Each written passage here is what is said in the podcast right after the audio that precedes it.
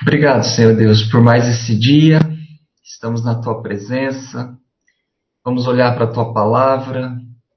Queremos clamar a ti, ó Senhor, pela tua orientação do teu Santo Espírito, que o Senhor esteja nos convencendo, ó Pai, dos nossos pecados, esteja abrindo as nossas mentes e corações para aprendermos os teus mandamentos, os teus decretos e entendermos a tua vontade, ó Pai, nessa área que é uma área tão importante para as nossas vidas. Abençoa-nos nessa manhã, ó Deus. É o que nós te pedimos. Em nome de Jesus. Amém. Amém. Muito bem. A partir do que nós vimos na semana passada e debruçamos mais em cima de 1 Coríntios capítulo 7. Nós vamos trazer hoje, é, de uma forma mais ampla, não apenas nos limitando aos princípios que já consideramos ali por Paulo, mas a, a, a outros princípios expressivos que nós temos nas Escrituras sobre este assunto. Albert Muller ele diz assim que no casamento o prazer e a paixão sexual são partes essenciais do apego relacional que mantém a união firme, aponta a procriação e estabelece a intimidade descrita na Bíblia como o relacionamento de uma só carne. Deus nos deu impulsos para que sejamos impelidos a alguma coisa, tendo em vista a sua glória. Ah, o grave problema, e como nós percebemos isso nos nossos dias, o grave problema é que, quando o impulso sexual é dirigido para algo menor ou diferente da pureza no casamento, né? isso traz todo tipo de problema. Porque o casamento é o ambiente da atividade sexual. E é apresentado nas Escrituras como o contexto designado por Deus para a revelação da sua glória na terra, quando então um homem e uma mulher se unem no relacionamento de uma só carne na aliança do casamento. É isso que nós precisamos. Crer, ensinar aos nossos jovens, antes de se casarem, para que desfrutem intensamente desse impulso natural dado por Deus, mas no contexto da intimidade do casamento. Obviamente que, como cristãos, nós não devemos ficar embaraçados ao tratarmos desses assuntos. Porque tudo que Deus diz e fez é bom, e em tudo que ele, ele deve ter um propósito, e em última análise, esse propósito é manifestar a sua própria glória. É muito importante associarmos intimidade sexual com o propósito da glória de Deus. Quando alguém ignora ou não considera essas verdades, uh, ou trata as questões sexuais como ambivalência, ele acaba ocultando a glória de Deus que deve ser revelada através do uso correto dos dons da criação. Portanto, a nossa responsabilidade é ensinar e apresentar a todos o uso correto das dádivas de Deus e a legitimidade do sexo no casamento como aspectos vitais do propósito de Deus para o casamento desde o princípio. Provérbios né, de Salomão traz muitos conselhos sobre a questão do relacionamento sexual. Por exemplo, se você abrir a sua Bíblia no capítulo 5, de 1 a 14, nós vemos uma palavra muito clara sobre o sexo ímpio, fora do contexto da intimidade do casamento, longe do padrão estabelecido por Deus. Palavras sábias de Salomão alertando sobre os cuidados que se deva ter em relação a isso. Mas também, do verso 15 ao 20, ele vai descrever aquilo que é o sexo piedoso, puro, sem mácula. Nos estimula em sua palavra. Um pouco mais adiante, do versículo 21 ao 23, ele descreve o, o poder escravizador do pecado sexual.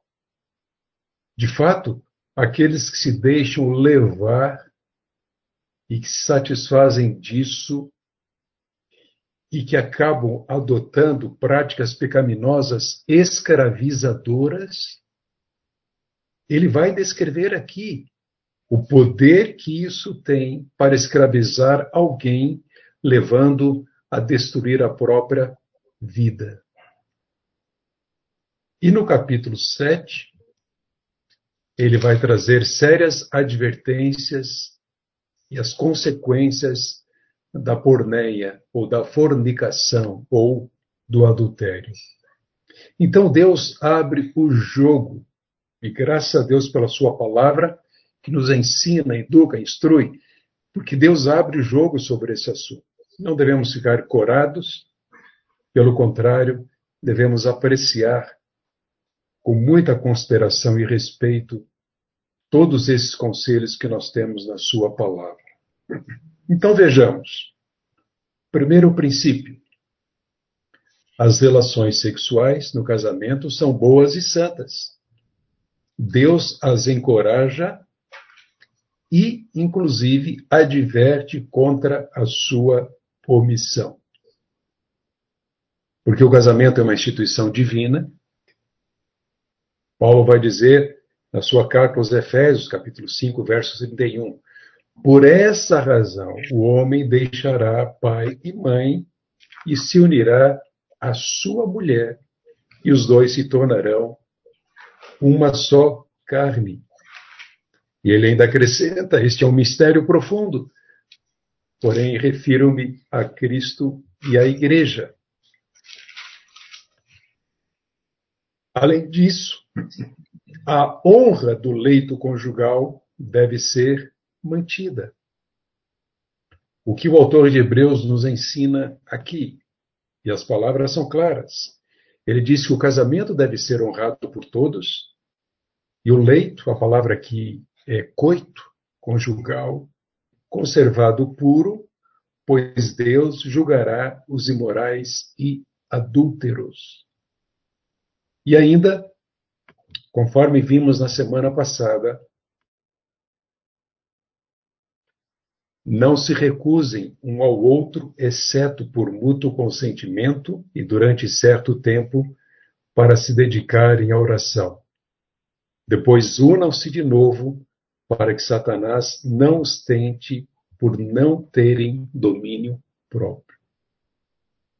E ainda dentro deste primeiro princípio, vimos que a imoralidade sexual é evitada através do domínio próprio. Paulo disse: não se recusem. Depois, unam-se de novo para que Satanás não os tente por não terem domínio próprio. E ainda vimos que a moralidade sexual é evitada através da regularidade das, nas relações sexuais no casamento. Né? A exortação é não se recusem, mas que sejam constantes no suprir essas necessidades um do outro. O segundo princípio que eu queria considerar com vocês é que o prazer da relação sexual no casamento ele é presumido e não é pecaminoso. Então vejamos. Provérbios ah, 5,18 vai nos dizer Seja bendita a sua fonte, alegre-se com a esposa da sua mocidade. Percebem? É presumido, não é pecaminoso. Obviamente que a ideia de pecaminoso diz mais respeito a uma cultura de prática sexual secular, mundana. Né?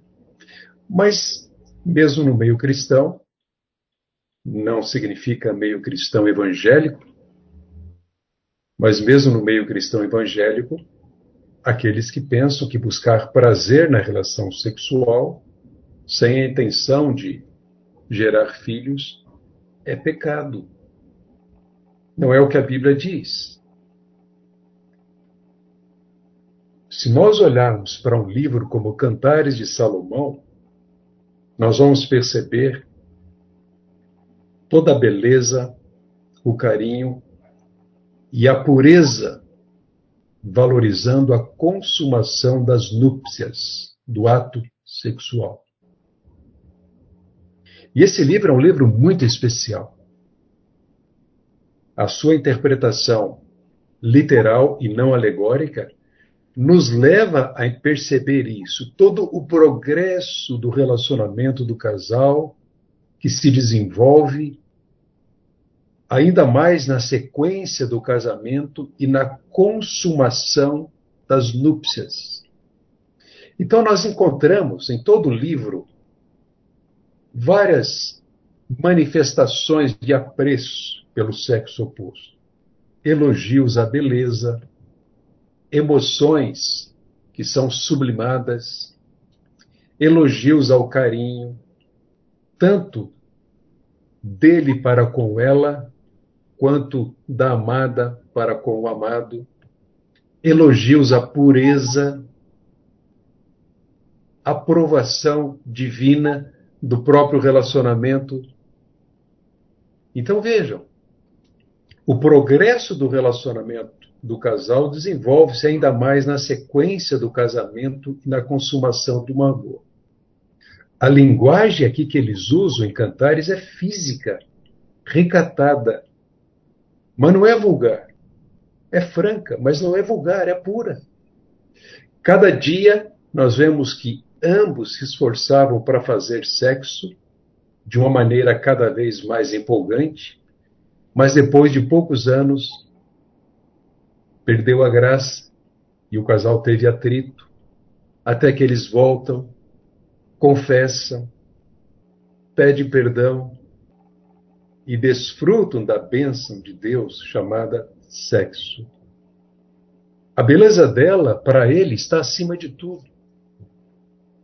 A pessoa dela é mais desejada que todas as outras atrações.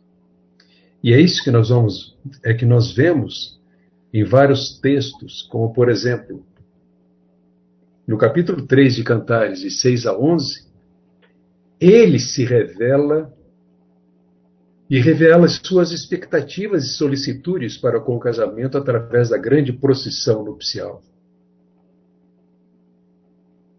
Depois, é, há uma grande procissão, chega a noite de núpcias, e aqui, ele é que é o perfumado, mas em outras partes do livro é ela quem está perfumada. Mas a ênfase aqui recai sobre a pureza, como ela se guardou pura. A beleza dela está acima de tudo, a pessoa dela é mais desejada que todas as outras atrações. Vejam, uma descrição franca, aberta sobre a relação deles, preparo até que se chega o momento. A comunicação entre eles é fundamental e nós percebemos isso em Cantares. Essa noite de núpcias deveria ser uma noite de ternura, carinho, expressões de valor. Então, por conta disso, o casamento é consumado em beleza e pureza sob a bênção de Deus. E ele descreve isso do capítulo 1, versículo 1, até o versículo 1 do capítulo 5, ele elogia a beleza de sua amada, de 1 a 7 do capítulo 4. Há aqui uma descrição da noiva. No capítulo 5, há uma descrição do noivo. No verso 6, há uma satisfação expressa verbalmente. Vocês podem conferir isso depois no livro. No verso 8, ele deseja as emoções mais profundas para o momento da consumação de seu amor. Ou seja, ele deseja as expressões ou emoções mais profundas para o momento do ato sexual, do coito. Do versículo 9 até o de número 11, ele elogia as carícias da amada e, na verdade, ele tece uma série de comentários, né, como olhos como pombas. Mas notem, ele está observando os olhos dela no ato sexual. Ele observa seus cabelos, seus dentes, obviamente ao sorriso dela, é a referência aqui os lábios, o pescoço, seus seios e assim por diante. Né? Vocês já ouviram ah, aquela situação em que Olavo, o poeta Olavo Bilac foi perguntado Sabe qual maior, o maior encanto de uma mulher? E como poeta ele respondeu: Sei o sim. Um trocadilho muito interessante aí. Isso aqui está acontecendo no livro de Cantares. No verso de 12 a 15, ele elogia novamente a beleza dela. Jardim fechado, está se referindo às circunstâncias que cercavam os reis nessa época. Uma fonte era algo extremamente raro, mas ele declara que ela é pura, se guardou para ele, ela é valiosa, ela se protegeu. Né?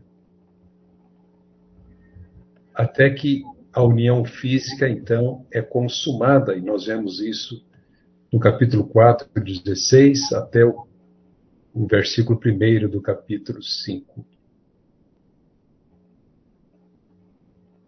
É mais do que uma fonte. É outra expressão. Ela diz: Eu estou pronta. Há aqui uma entrega total no versículo 16. No primeiro versículo do 5 é Deus falando ele coloca o seu selo de aprovação para o ato, para o desfrute do casal. Um amor verdadeiro que se preserva em beleza e em pureza. Então vejam, o prazer é presumido, é descrito de uma forma tão maravilhosa e poética aqui, que deve nos ensinar sobre alguns cuidados, né? não limitar o ato em si ao ato, mas considerar a importância, o valor das expressões de carinho, do carinho, né, da apreciação mútua em consideração. Isto, de fato, deve ser levado. Terceiro princípio: o prazer sexual deve ser regulamentado levando em conta que a sexualidade de cada um não pode ser egoísta. Nós já vimos na semana passada hein? a palavra de Paulo aos Coríntios, bem clara. O corpo da mulher pertence ao marido, do marido pertence à esposa. E olhando para o versículo 4 novamente, do capítulo 7 de 1 Coríntios, ela não tem autoridade sobre o seu próprio corpo, mas sim o marido, e da mesma forma, o marido não tem autoridade sobre o seu próprio corpo, mas sim a mulher. Então não há espaço aqui para egoísmo. O que é meu é meu, o que é teu é teu. Isso significa que qualquer expressão egoísta deve ser rejeitada, né? como esse tipo de busca por prazer egoísta.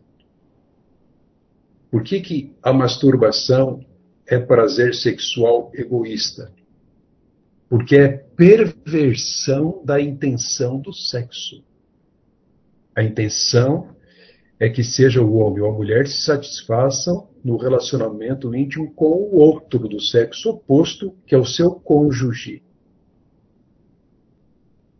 É coerente ao ensino de Jesus em Mateus 5:28. Qualquer que olhar para uma mulher para desejá-la já cometeu adultério com ela no seu coração. A questão relacionada à masturbação é que ela se apropria de pensamentos indevidos, de imagens indevidas, para se alimentar e satisfazer.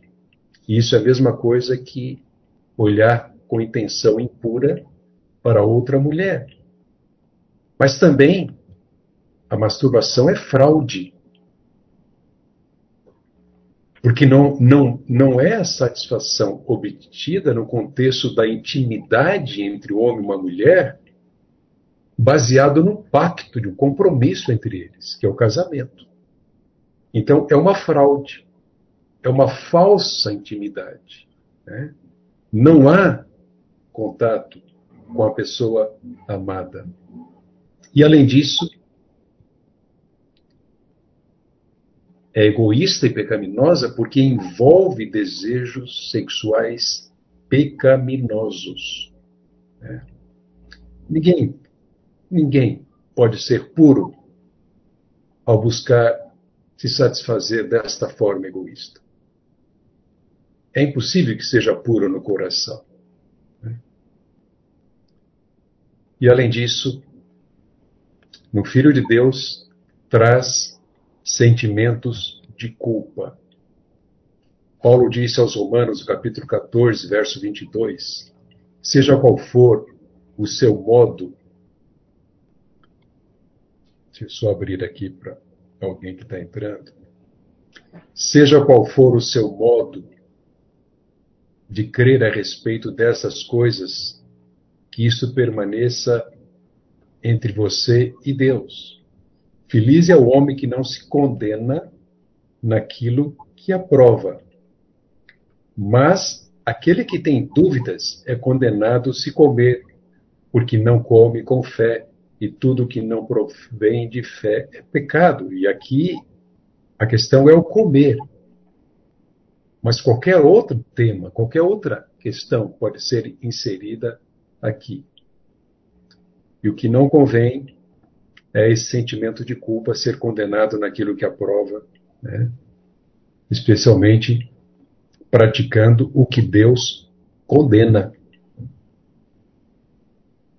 O quarto princípio: as relações sexuais devem ser regulares e contínuas. Bem, nós vimos no texto bíblico que ambos os cônjuges devem prover essa satisfação adequada para que se evite tanto o abrasar-se quanto a tentação de buscar satisfação fora do casamento por não se dominarem. Se não consegue controlar-se, Paulo disse, deve casar-se, pois é melhor casar-se do que ficar ardendo de desejo.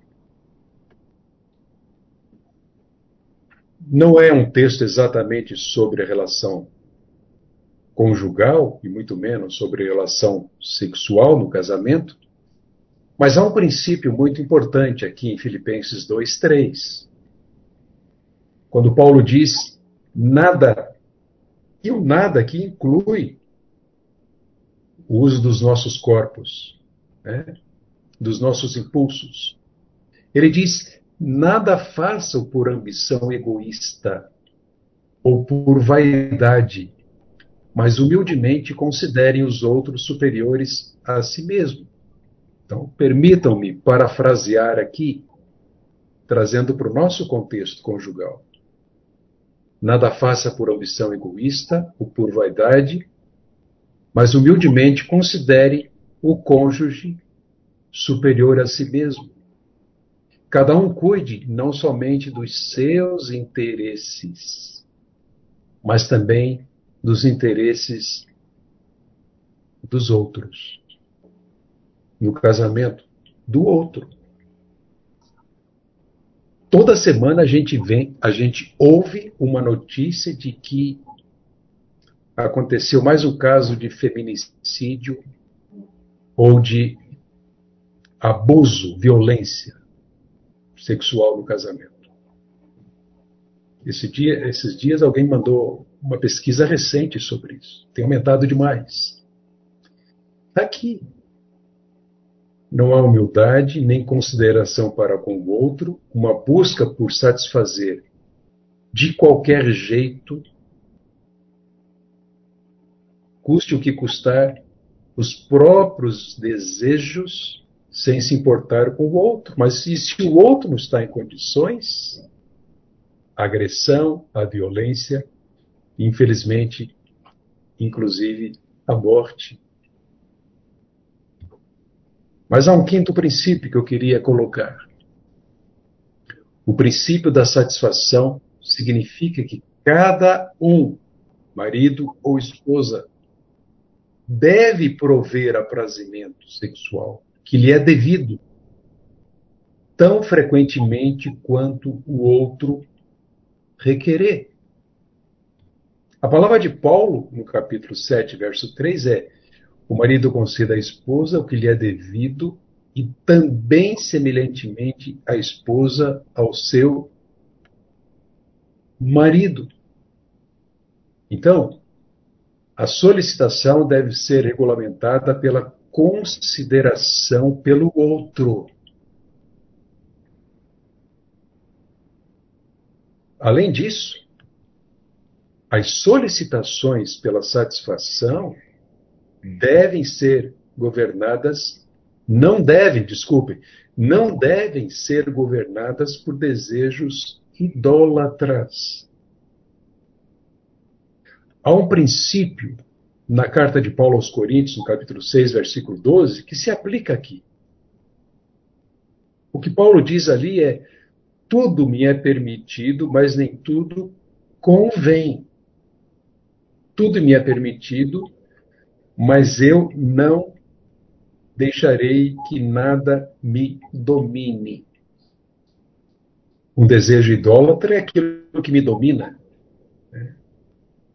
Um desejo idólatra é quando eu, de fato, busco satisfazer sem importar com o outro. A minha maneira, como eu quero, no meu tempo, sem importar com o outro. Eu diria que, sem que seja no contexto do amor descrito em Cantares de Salomão. Né? Então, as solicitações pela satisfação não devem ser governadas por desejos egoístas. O sexto princípio está tudo relacionado aqui. É que não deve haver barganhas, trocas sexuais entre marido e mulher. Porque cada um não tem mais autoridade exclusiva sobre o seu corpo. Eles são uma só carne. Eles se entregaram um ao outro. Entregaram todas as coisas, compartilham de todas as coisas, inclusive seus corpos. Então, em consonância com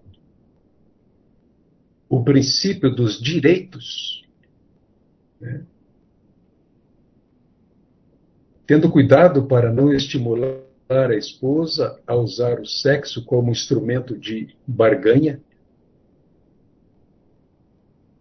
e as esposas podem ser tentadas a expressar se você só é carinhoso quando quer sexo, o que, que ela vai pensar? Ele só quer satisfazer os desejos dele. E esse é um desafio para nós maridos. Nós pensamos mais em sexo. Deus nos fez assim. Entretanto, é engano pensarmos que podemos satisfazer os nossos desejos legítimos de uma forma plena, sem, sem que satisfaçamos as nossas esposas durante o tempo todo, com respeito, consideração, expressões de, de carinho e não apenas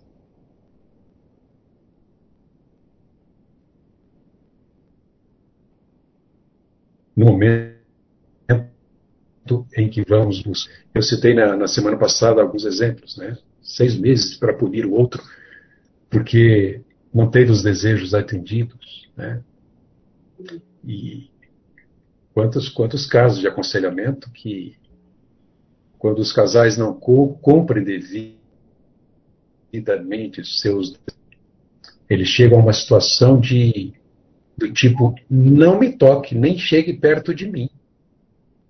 Terrível isso. Ou então, só se você me der em troca né, aquilo que eu quero. Quão pecaminoso é isso? Quão longe do padrão que Deus estabeleceu para que maridos e esposas se satisfaçam plenamente.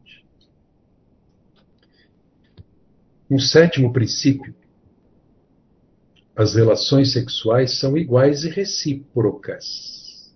É um homem e uma mulher, sim, eles são diferentes. Mas Paulo não confere ao homem direitos superiores aos que cabem à mulher. Então, a participação ativa mútua nos estímulos e nas relações sexuais é legítima. Né? Cuidado para com efeitos de uma cultura machista. Não é o homem que decide, é o homem quem controla, é o homem quem tem que tomar iniciativa. Não é assim. Não vemos isso nas escrituras, especialmente no modelo de relacionamento e paixão intensa entre Salomão e a Sulamita. O estímulo mútuo e a iniciação mútua de relações são legítimos. Né? Então, essa ideia de que a mulher não pode iniciar é tabu. Certamente que o marido tem a tendência mais forte de iniciar, isso é natural, e a mulher de responder. Mas não há nada que seja contrário à iniciativa da própria mulher para isso. Eu, eu diria que essa questão da iniciativa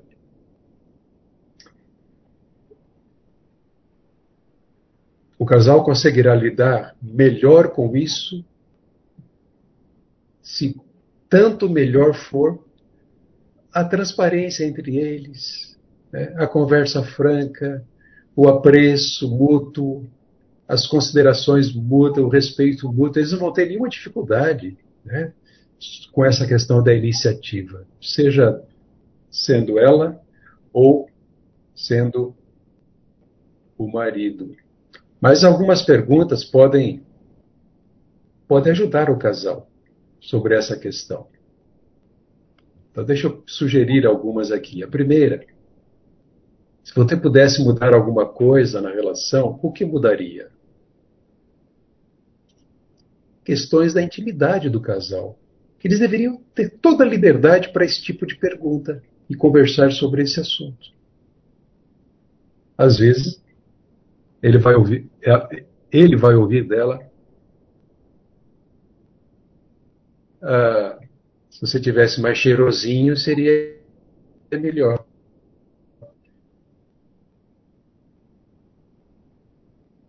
Esse tipo de comentário deveria encontrar um ambiente aberto. Né?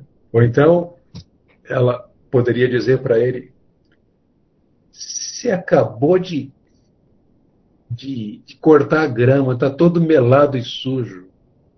Agora não. Encontrar liberdade para esse tipo de comentário. Né? Uma outra pergunta. Você acha que eu sou egoísta? Opa, uma boa pergunta. Né? Deveria haver liberdade para ambos. Se ela disser, ou ele disser, sim, você é egoísta, deixa falar como. Como eu estou sendo egoísta? Né? São detalhes importantes. Outra pergunta. Está lá. Algum odor, hábito ofensivo que você gostaria que mudasse em mim? Eu sei que hoje está todo mundo cheirando álcool. Né? Usa álcool o dia inteiro, fica cheirando álcool. Uma outra pergunta para a intimidade do casal.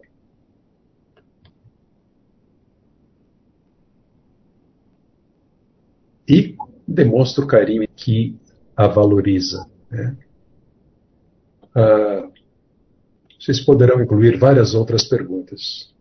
O problema é quando não há no relacionamento nenhuma liberdade para perguntas desse tipo.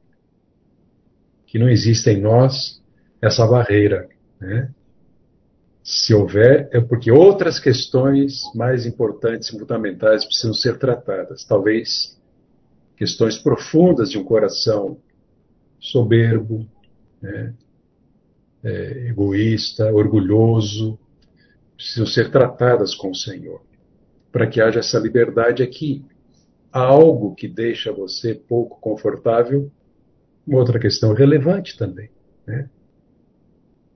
na perspectiva do desfrute do casal. Meus irmãos, seja qual for as nossas dificuldades para cumprir qualquer um desses princípios, sete princípios, é, honrando considerando que o nosso Deus graciosamente nos concedeu, né?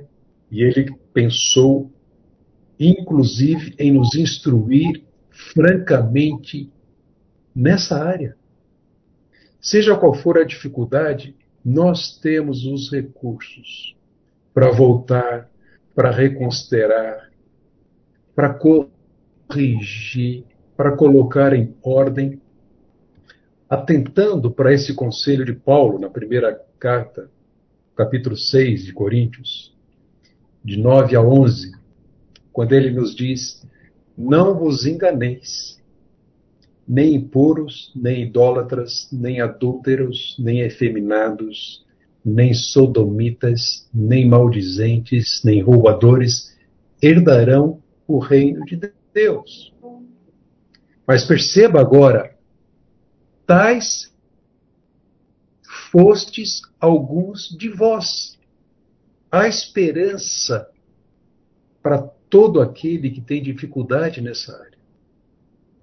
Olha só, mesmo o idólatra, o adúltero, o efeminado, a esperança.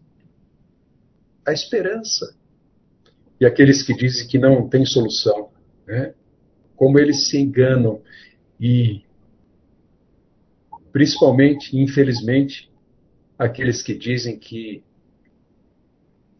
é da natureza, né? Nascer com, com esse tipo de problema é, é da natureza e não deve haver qualquer tentativa de mudança.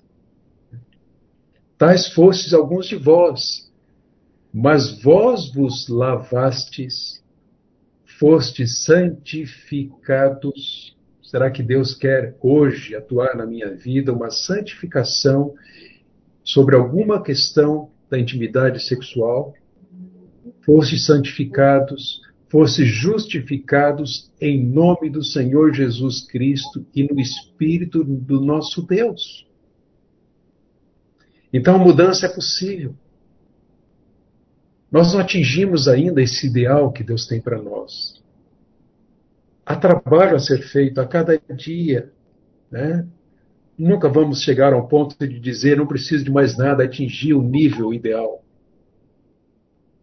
E para isso, O outro texto precioso é Tito 2, de 11, é, 11 e 12, quando Paulo nos diz: Porque a graça de Deus se manifestou salvador a todos os homens, educando-nos, e a palavra aqui no original traz a ideia de treinamento, educando-nos para que, renegadas a impiedade e as paixões mundanas, olha aí, o que está envolvido nos nossos, nos nossos apetites né? sexuais. Nós temos que depender da graça para não sermos envolvidos por paixões mundanas, desejos mundanos. Para que, renegadas a impiedade e paixões mundanas, vivamos no presente século sensata, justa e piedosamente. Não importa qual seja a área, nós podemos levar uma vida piedosa em todas elas, com os recursos da graça de Deus. Bem, o que eu tinha programado para essas duas aulas era isso. Eu vou parar aqui a apresentação e a gravação também, para que vocês possam trazer alguma questão. Mas que privilégio nós temos de um Deus que nos traz tudo para que possamos desfrutar desse relacionamento íntimo, sem qualquer embaraço, sem qualquer pecado, sem qualquer dificuldade, dentro daquilo que Deus nos deu no nosso casamento, com o cônjuge que Ele mesmo nos concedeu por sua maravilhosa graça. Oi, Oswaldo. Antes de você parar a gravação, eu só queria fazer uma observação. Claro. É, pensando nos homens, né? Porque eu não posso é, identificar o que as mulheres sentem e os perigos que elas correm.